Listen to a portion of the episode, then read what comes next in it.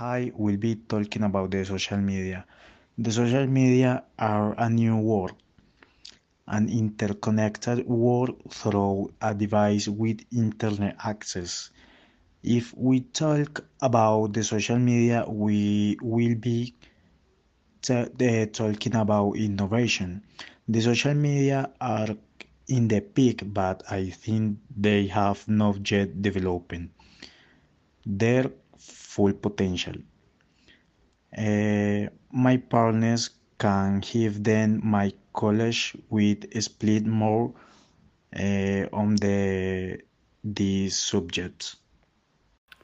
Social networks are here to stay and in them and through them we have found allies for our professional and personal life, apart from the long periods of leisure that we can spend on networks such as Facebook or YouTube. There are many other positive aspects of social networks that we find in our day to day life.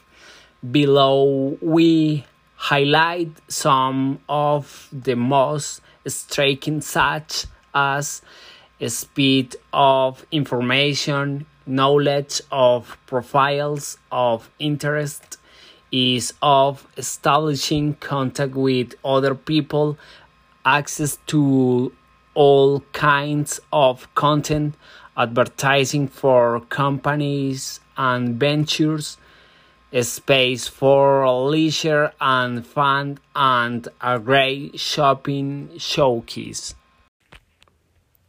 But social media also has some negative aspects like the false or perfect life that you see all the time. You come to think that everyone are happy except you and we thinking that other people's lives are better than our life. And we feeling like a failures. Also cyberbullying, depression and anxiety are become more common as a result of social media. And if you spend too much time on social networks, you can get addicted. Another negative aspect of social networks is the fast spread of fake news and false information. To conclude, social media can affect our mental health so we must take care of the time we spend there and the content or information that we see.